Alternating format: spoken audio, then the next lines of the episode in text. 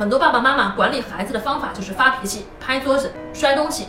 我不理你了，你太让我失望了。你看你所说的这些东西啊，都只是情绪，情绪并不能够传递价值观，情绪只能够传染更恶劣的情绪。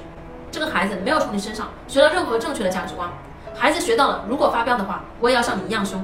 我们要看看谁的声音更大，到最后呢，双方就是对吼。然后直到这个孩子呢，他个子长得比你高了，爸爸发现打不过孩子了，算了，放弃了。大量的家长啊，不再打孩子的原因，竟然就是因为打不过。很多家庭就是这样，就是爸爸说再也打不动了，所以你发现你的暴力情绪啊会遗传，你的暴力情绪呢就是这样传递给孩子的。